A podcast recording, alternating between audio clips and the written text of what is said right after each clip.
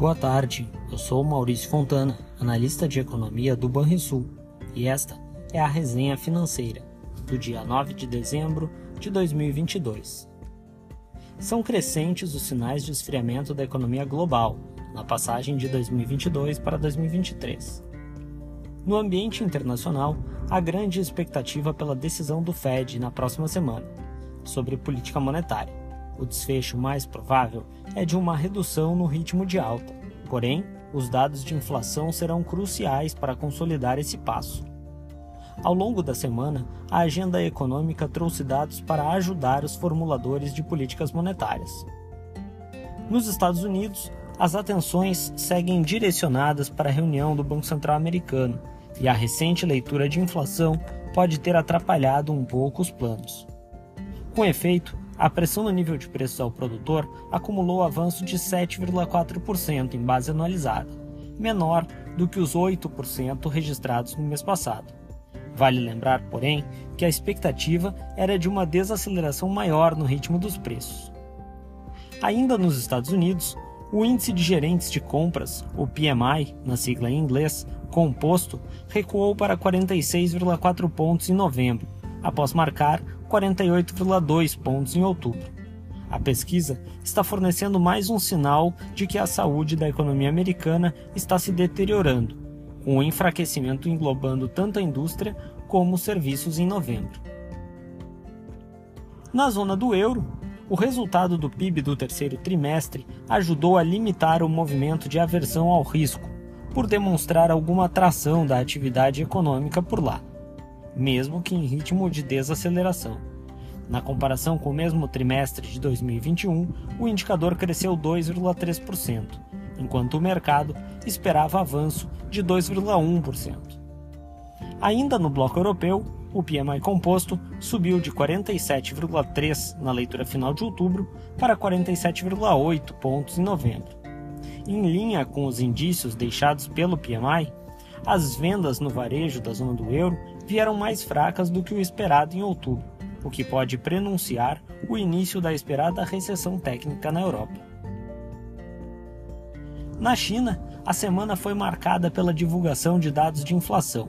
Os preços ao produtor caíram 1,3% em relação ao ano anterior, em novembro, em um ritmo mais lento do que os 1,5% esperados pelo mercado. A inflação ao consumidor, por outro lado, subiu 1,6% em relação ao mesmo mês do ano passado, moderando o aumento que antes havia sido de 2,1%. No Brasil, o ruído em meio ao processo de tramitação da chamada PEC da transição na Câmara tem mantido o mercado atento ao cenário político. A última reunião do Comitê de Política Monetária, Copom, ficou em segundo plano em uma semana marcada pela divulgação da mais recente leitura da inflação oficial. No último encontro de 2022, o Copom manteve a taxa básica de juros em 13,75% ao ano pela terceira reunião consecutiva, como era amplamente esperado pelo mercado. Mesmo estável, a taxa Selic continuou no maior patamar em cerca de seis anos, depois do longo ciclo de alta dos juros iniciado no primeiro trimestre de 2021. No comunicado, a autoridade monetária não trouxe muitas novidades e foi menos enfática do que se esperava, incluindo apenas alertas fiscais em relação aos possíveis reflexos que uma PEC da transição muito inflada poderia ocasionar.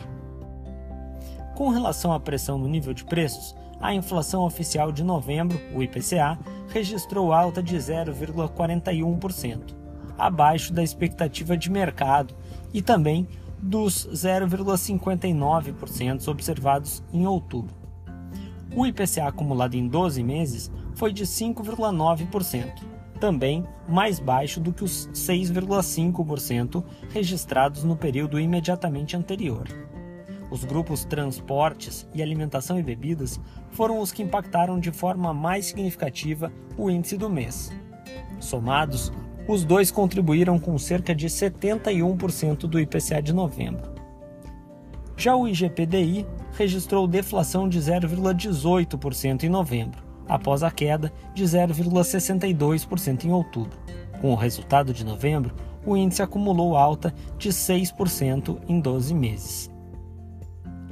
Sobre a atividade econômica no Brasil, vimos que o volume de vendas do comércio varejista registrou avanço de 0,4% em outubro na comparação com setembro, reduzindo o ritmo, já que em setembro essa variação havia sido de 1,2%. Na comparação com outubro de 2021, houve alta de 2,7%. Já o PMI composto do Brasil caiu de 53,4 pontos em outubro para 49,8 pontos em novembro. O setor de serviços continua sendo a principal fonte de pressões inflacionárias no setor privado, já que os preços de compra e venda diminuíram no setor industrial. No mercado financeiro, os dados fracos de comércio exterior chinês em novembro reacenderam as preocupações com o momento da economia global. Dessa forma, os ativos de risco que miravam os encontros de banqueiros centrais na próxima semana registraram instabilidades. Assim, o índice SP 500 nos Estados Unidos caiu 2,7% até meados da tarde desta sexta-feira, e no mesmo período a bolsa alemã recuou 1%.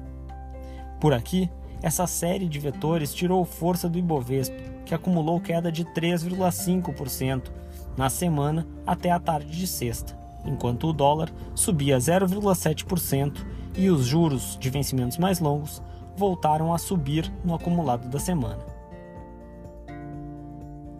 Entre nossas projeções, destaque para o PIB, que, após o resultado do terceiro trimestre, foi revisado para uma alta de 2,8% em 2022 e de 0,6% em 2023. Já para a taxa Selic, seguimos com a estimativa de 13,75% para o final deste ano e de 12% no final de 2023. Para o IPCA, nossa projeção é de alta de 5,95% em 2022 e de 5,24% em 2023. Por fim, na agenda de indicadores da próxima semana, destaque no dia 12, segunda-feira, para o relatório Boletim Focus, com as projeções de mercado para as principais variáveis macroeconômicas. Além disso, no dia 13, terça-feira, teremos a ata da reunião do Banco Central mais recente no Brasil e ainda a divulgação do volume de serviços prestados em outubro no Brasil. No exterior, teremos a divulgação do Índice de Preços ao Consumidor americano. Na quarta-feira, é dia de divulgação do IBCBR no Brasil referente a outubro, além da produção industrial na zona do euro e da divulgação da taxa de juros decidida pelo FOMC, pelo Fed, para os Estados Unidos. Logo após a divulgação, haverá discurso do presidente do Fed, Jerome Powell. No mesmo dia, mas à noite, a China divulga a variação da produção industrial e das vendas no varejo em novembro. Já no dia 15, teremos no Brasil a variação do IGP-10 de dezembro. Além disso, o Banco Central Europeu definirá a taxa de juros na zona do euro. E ainda veremos a evolução das vendas no varejo americano e a divulgação do índice de preços ao consumidor na zona do euro. É isso, pessoal. Tenham um excelente final de semana e bons investimentos.